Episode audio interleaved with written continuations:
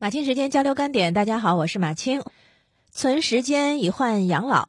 那南京前不久在全市层面建立统一的时间银行养老服务体系，这在全国是属于首创。近日走访发现，在栖霞区姚化街道，这里的时间银行已经经过了五年的运作，形成一套相对成熟的运行模式。嗯，主要呢，这个操作方式就是居民在这里啊做了志愿服务，就可以在时间银行存储志愿服务的时间。呃，人手一张时间寄存卡，记录着每次服务时长和服务内容，时间可存也能取。目前的兑换模式。的比例啊是七比二比一，百分之七十可以兑换成被他人服务的时间，百分之二十可以兑换物品，百分之十可以兑换现金，每小时按十二元计算，服务时长满二十个小时就可以兑换。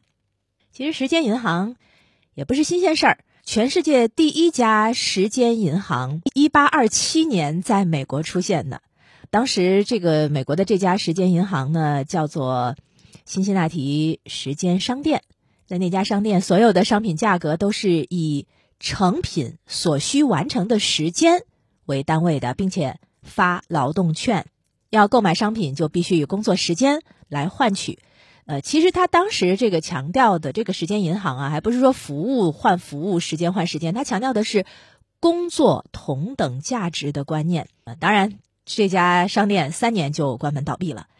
那两年之后呢？另一位威尔士纺织品制造商准备在伦敦创建基于时间货币的全国公平劳动交易所，但是最后呢，也是以失败而收场。呃，因为实际上也不可能所有的劳动完全都是公平的。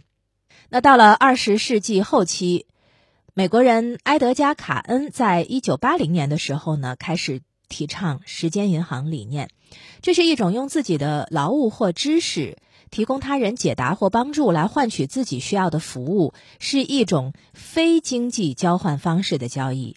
二零零七年，瑞士一家非营利组织一个基金会，在瑞士的小城呢开展了一个有趣的尝试。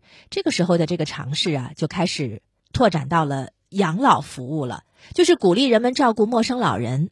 然后把这个做义工的时间累积起来，等到将来自己年老或者生病需要照顾的时候呢，换取他人的义工服务。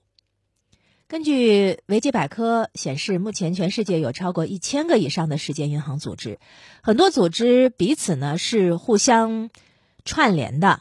那这些时间银行呢都有这么几个特点：一个就是民间组织来开办的；第二个呢是以社区为范围来投入的；第三个呢。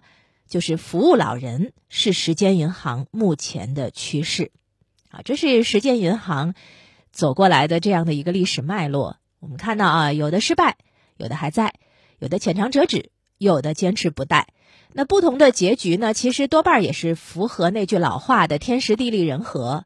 很多时候，有些创意一开始很好，但是也许太超前，或者是也许是不适应当时的环境，欠缺支撑。那些前赴后继的尝试者才是特别可贵的。那现在呢？时间银行养老服务能够在姚化街道先行开展，而且坚持运行，我们得要为这个街道的尝试点赞。它第一个了不起的地方就是肯尝试，不怕失败。第二个呢，是他们把商业银行的运作理念融进去，设置了兑换比例，就是不仅是时间换时间，服务换服务，它还可以用时间换物品，时间来补成本。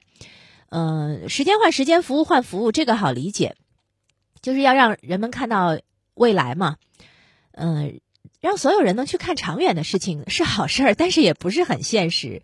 所以，按照比例可以兑换到物品和现金，可以说是对人性的一种体贴。当然，问题仍然存在。嗯，最让人担忧的，我觉得呢，可能还不是说对当下可以兑换的服务品种不够多的担忧。你看那个记者的报道当中告诉我们说，嗯，街道说现在就人们期待的一些专业化医疗服务，志愿机构没有办法满足，这个是服务品种不够丰富造成的。但我觉得最让人担忧的可能还不是这个，可能让更多人裹足不前的是信任感。就是要让居民们相信时间银行是能够长久持续下去的。就是今天我们为别人服务，明天我们能够换到别人为我们服务。毕竟今天照顾了八十岁老人的那个六十岁居民，等到他将来需要服务的时候，可能还有个十年二十年。换句话说，对未来可持续性的担忧，会使人们对当下能够兑换到的东西和服务会更加在意。另一个问题呢，则在于通存通兑的障碍。呃，现在是一个人员流动特别频繁的年代。如果时间银行只只限于一地、一个社区、一个街道，大家彼此各自为政，那一旦搬离这个地方，时间存折就变成空头支票，就会影响更多人加入进来的积极性。通过时间银行养老，其实本质上说呢，是民间互助的一种循环服务模式。如果人们缺乏义务感、认同感，人际关系淡漠疏远。社会资本匮乏，组织行动就会变得非常的困难。那时间银行着眼于十几年甚至是几十年的未来，这个其实对社会信任度提出了很高的要求。无论如何，时间银行自己是需要时间的。